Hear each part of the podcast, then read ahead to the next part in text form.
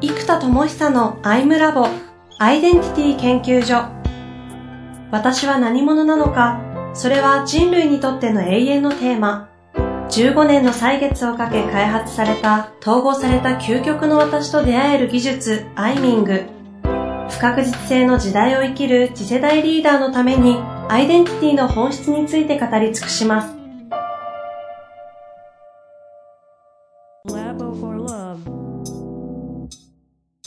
こんにちは、遠藤和樹です。生田智久のアイムラボアイデンティティ研究所。生田さんよろしくお願いいたします。はい、よろしくお願いいたします。さあ、今週も行きたいと思いますが、前回ね、あの、スイートカスタマーという概念が2の3乗フォーカスというところから出てきて、じゃあ自分の0.8%のは何なのかと言ったら、3ヶ月ぐらい前に概念化して配信していただいた、ポテンシャルラバーに行き着くというところで、ここで繋がっていくということが起きたんですけども、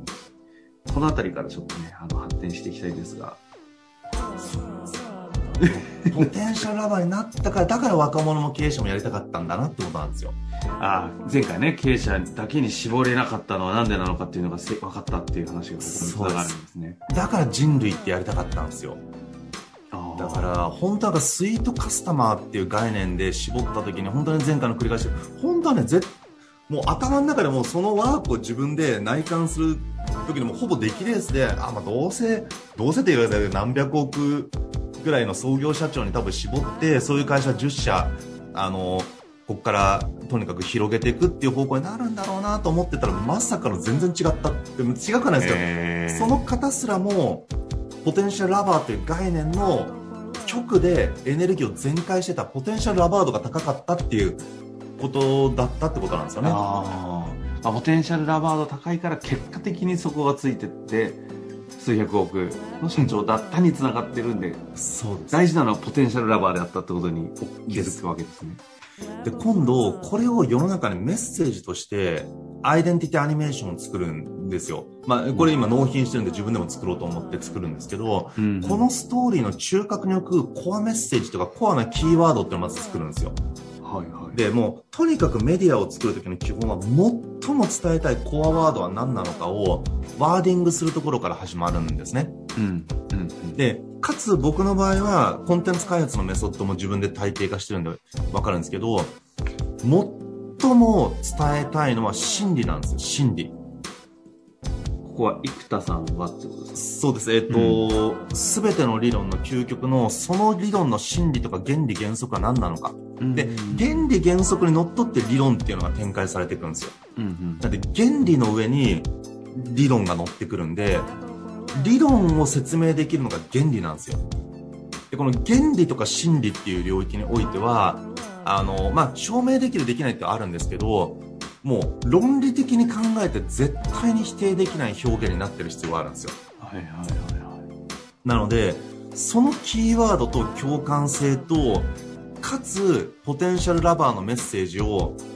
ドーンと伝える真理原理と呼べる、ワンコンセプト格言みたいなやつですね。これが一体何なんだってことなんですよ。ほう。ポテンシ、なんだ表現としてポテンシャルラバーを支える原理原則。そうです。なぜポテンシャルラバーと生きれるかっていうそのそれが根ざす土台です。原理。で、ここの言葉がですね、これ実は、昔ワーク、そのジニアムで毎朝僕内科にみんなと一緒になったそれで出てきてる言葉があって、すっかり忘れてたんですけど、改めてそれだってなんですよ。で、それを思い出したことでやっぱりポテンシャルラバーだってなったんですけど、この真理原理の言葉が、この世の全ては可能性だったものでできている。この世の全ては可能性だったものでできている。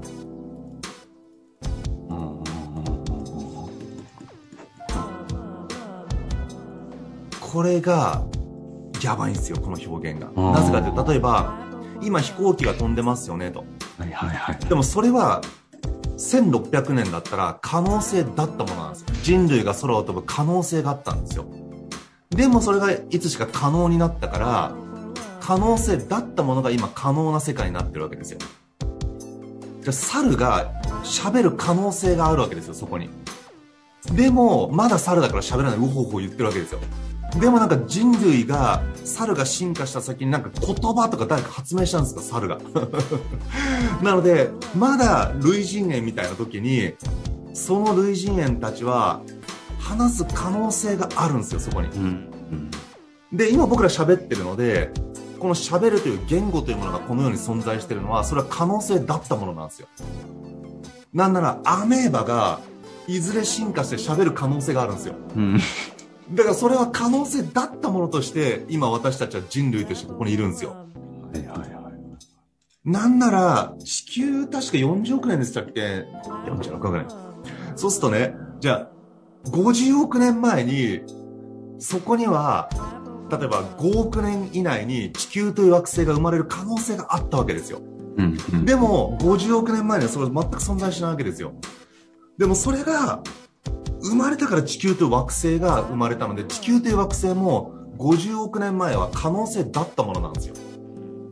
で、私という命だってそうじゃないですか。僕今43ですけど、つまり、例えば43だから50年前には、こういう人間が生まれる可能性があったわけですよ、そこに。はい、でも、僕の両親が出会って結婚して僕は生まれなかったら、可能性だっただけで、か、ここに存在しなかったかもしれないじゃないですか。そのいろんなボタンの掛け違いとかいろんなことがあったら。なので、今私たちっていう生命は、可能性だったんですよ。生まれる可能性があった存在が、今ここに可能性が現実化されたことで存在してるわけじゃないですか。だから、この私も地球も、なんなら宇宙だって138億年なので、その、まあ、その、宇宙の前が時空間がないっていう発想で言うと時間軸がないから200億年前がないという発想もあるんですけども、まあ一応時空間がないっていう発想を一回置いといた時に200億年前そこには宇宙というものが生まれる可能性があったわけですよ。100億年以内に。でも、いつ生まれるか分かんないですよ、200億年前。100億年の間に宇宙という何かが生まれる可能性がそこにあった。ビッグバンが始まる可能性があったんですよ。でもその可能性が138億年前にボンと始まった瞬間に宇宙が生まれたんですよ。ということは、この世の全ては可能性だったものでできてるんです。このスケール感、僕の大風呂敷っぷりがね、もろに生きるじゃないですか。これ否定できなくないですか、うんうんうんということは、この世の全ては可能性だったものでできていて、これからの未来の全ては、今可能性なもので出来上がってくるわけなんですよ。うんうんうん、じゃあ、どの可能性を選んで、いきますかってことなんですよ。はいはいはいはい、はい。だって僕今明日東京にいる可能性ってまだ十分あるんですよ。だって、よし、今から飛行機のチケット取って行くぞって決めたら、明日、東京にいる可能性がまだあるんですよ、今の僕には。明日北海道にいる可能性を今十分僕は持ってるんですよ、その可能性を。選択したら、別にできるじゃないですか。でもその可能性を選択しなかったら僕はそのまま福岡にいるわけですよ。でも、そのパラレルワールドみたいな発想もそうですけど、今24時間以内に行ける全ての場所に皆さんはいる可能性がまだそこにあるんですよ。何かでそこに行く可能性は十分あるけど選択されなければその可能性は起きてないだけでも今自分がここにいるというのは1時間前にそこにいる可能性があった場所に今自分がそこにいるわけですよでも1時間前に他の出来事があったら違う場所にいたかもしれないじゃないですか。うん、うん、今ここに自分がいるということは1時間前の可能性だったものに今自分が出現してそこにいるということなんですよ。だから、もう未来というのは可能性で満ちているも何も可能性なんですよ。だから、未来の全ては今この瞬間の可能性によって作られてるわけですから、できないだできるだとか関係なくないじゃないですかみたいな。だって全ての今不可能じゃない未可能なんですよ。今未可能なものが可能になる未来が起こるかもしれないでもその未可能な全てのものから何を選んでどう生きるかは、まあ、自由だしそれが100%絶対できないという全否定不可能性がそこにあるわけですよ、うんうんうん、その未来がなぜ絶対100%できないか逆に証明してくれって話ですよ逆はよく言われるじゃないですか。なんであなたのその言ってるわけわかんない夢や志ができるの？理由は教えてってみんな言うじゃないですか。そんなやってみなきゃわかんねえよって話があるわけですよ。で、今度裏を返せば、そんなに否定するんだったら、100%その未来が起きないとなぜあなたは100%証明できるか教えてくれって話なんですよ。うんうんうん、じゃあエジソンが不登校の子供ですよ。そのあんたみたいな不登校の子供が電球を発明するなんてありえないと100%証明できますかと。じゃあ今この世にいる不登校の子供たちがそんな生き方してたら、ね、人生で大発明とかすごいことなんか絶対できないよ。全否定を100%証明してくださいってことなんですよ。絶対できないじゃないですか。うんうんうん、その中の誰かが総理大臣になる可能性だって十分あるし、人類の中の大発明を、しかも80歳でやるかもしれないじゃないですか。それが絶対あなたができないということを100%全否定を証明できるかって言ったらできないわけですよ。うん、100%あなたは絶対できないと。うんうんということはそこには全否定不可能性が存在するんですね。うんうんうんこれね、逆で考えるとね、みんなね、なんかね、すぐ人にダメ出しして、そんなんできねえよって、できる根拠言ってみろよ、みたいな言うんですけど、じゃあ否定する根拠100%言ってみろよって話なんですよ。うんうんうん、絶対無理です、これは。だって未来は、あらゆる可能性がある。だって自分が能力なかったら、能力ある人口説く可能性だってあるんですよ。たまたま友達の父ちゃんかもしれないですよ。その可能性って否定できるかってことなんですよ。だってその人の役割が、言う人だったらできる人が2人つながっちゃってお金ある人と出会っちゃってねえー、できる人と出会っちゃって2人をつなげたら会社出来上がっちゃって。まあ自分はなんか言っただけ？でもお金と人が集まったらできちゃったって。じゃあねあんたのリーダーシップ低いだお金もないんだ能力もないんだ。能力もお金もリーダーシップもいらなかったんですよ。お金ある人と出会って俺能力ある人と出会ったらできちゃった。じゃあその可能性が100%ないってなぜ世界や人が否定できるのかってことなんですよ。うん。うんうんうん。絶対に否定できないんですよ。100%。ということは、その可能性はいつも自分に起こりうるんですよ。うんうんうん、だったらその可能性を信じることは難しいかもしれない。だって0.0001%かもしれないから。でもそこに可能性があるから宝くじだってどうせ当たんないのにみんな並んで買うんですよ。どうせ当たんないじゃないですか、確率低い。でも、可能性がゼロじゃない。買ったら100%当たらないってことは証明できないんですよ。だって絶対誰か当たっちゃうんですから。0.001%かもしれないけど当たっちゃうから、自分じゃないってことは100%否定できないですよね。うん、10枚買ったその人が100%絶対外るってことは言えないわけですよ。だから人は可能性にかけちゃうわけじゃないですか。はいはいはいはい。だったら信じるのはむずいし、かけるのはむずいかもしれないけど、でも可能性好きでしょってことなんですよ。もう一回可能性好きだよねって。愛してるよねって。可能性って楽しいよねって。ここを思い出してくれと。だから可能性チャレンジャーじゃないんですよ。うんうんうん、可能性ラバーなんですよ。可能性実は愛しちゃってるじゃんって。しかもこの世の全ては可能性だったものでできてんだから。地球も宇宙すらも人間すらも言葉も飛行機も全て可能性だったものなんですよ。何億年も前は。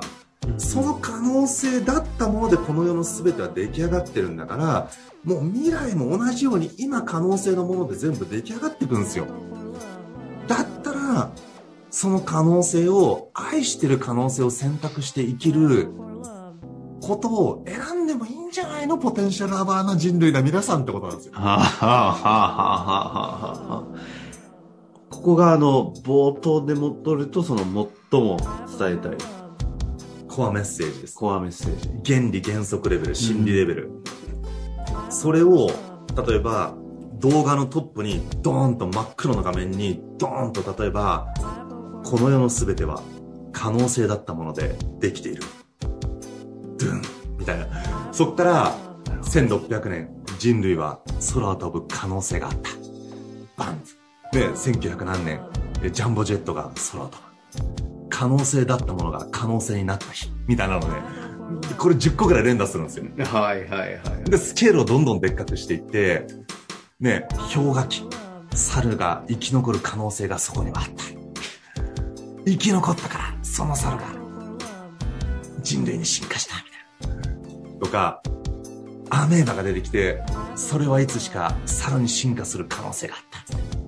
た。でね、地球の前になって、50億年前に宇宙空間があって、地球の座標みたいなのがあって、まあなんかすごい動いてらしいんですけどね。でも、そこには地球という星が生まれる可能性があった。で、200億年前に行って、そこには宇宙というものが生まれる可能性があった。このね、大風呂敷広げていく感じが超絶俺っぽいって感じなんですよ。やばくないですか？この話を宇宙誕生の話まで繋げてください。いやでも今あのなんか冒頭でこれから生田さんが講演をする前の映像が、それが3分5分バーンって流れたら登壇の瞬間のドーンはちょっと見えましたねででやばいじゃないですかでこれでまたバーッとそのストーリー10個ぐらい並べてもう一回この世の全ては可能性だったものでできているドンで、問い、問いアートだから、問いアートだから。最後、問いで終わるんですよ。あなたは、どの可能性を愛しますか？この終わり方やばくないですか？これやばくないですか？しかも、ちょっと声すごかったですね。そう、これ選びますかとか、挑戦しますかだと、ちょっと勇気が必要なんですよ。うんでも実は愛しちゃってるじゃないですかその可能性を、これ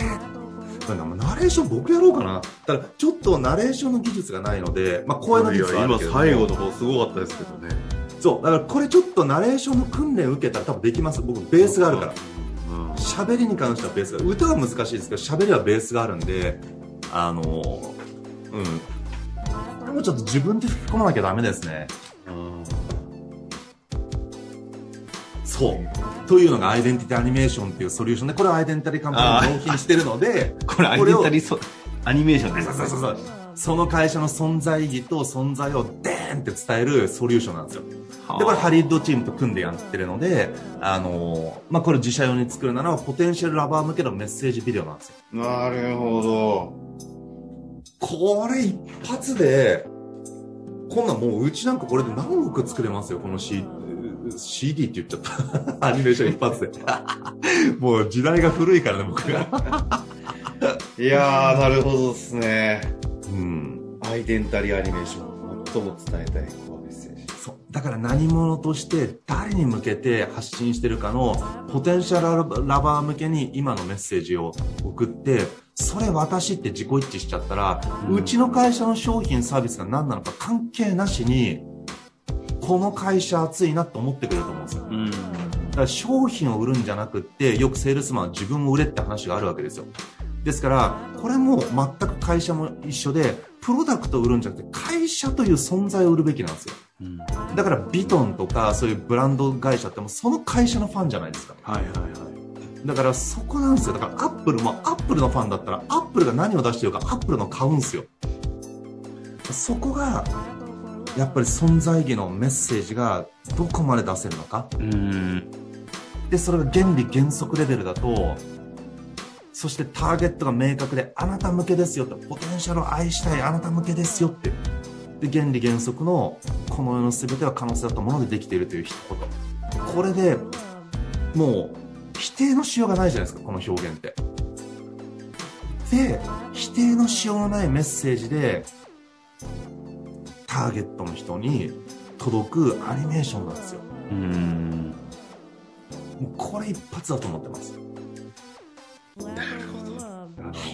今月フォーカスから始まった2の3乗によるスイートカスタマーは、うちにとってはポテンシャルラバーだったっていうところから発展していくと、その人たち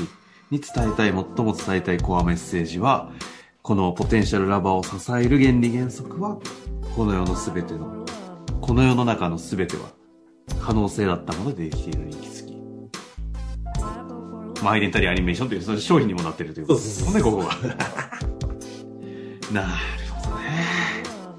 まあ、ということで今日のとこ一回終わりたいと思うんですが、次回この流れで言うと、どう、どちらの方に行けそうですか？そうですね、えっと、この、えっと、ポテンシャルラバーアイデンティティアニメーションからの、うん、えっとね、えっとね、あれこれね、もともと話そうと思ってたで、今度はこん、えっと、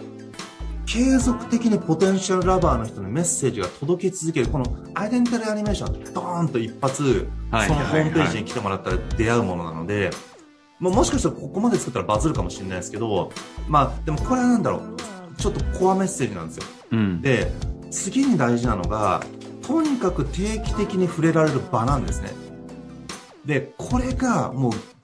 むちゃくちゃ大事。もう、もうこれ、あ、次回話しますけど、この重要性はもう異常に大事です。なんで、この、で、僕それやめちゃってたから実は最近うまくいっうまくいってないわけじゃなくて、うまくいかないところが増えたんだなっていうのが分かっているので、うんうんうん、もうこの、とにかく発信する場を固定的に10年続けられるものを作るのが本当に大事だという話を次回。固定的にね。はい。していきます。ポテンシャルラバーの方々とご縁ができる、必ずそこに行けばいる場所っていうのが必要なんですよ。うん。なるほど。はい。あ、じゃあそれが何なのか、次回ぜひ楽しみにしていただきたいと思います。はい。さん、ありがとうございました。はい。ありがとうございます。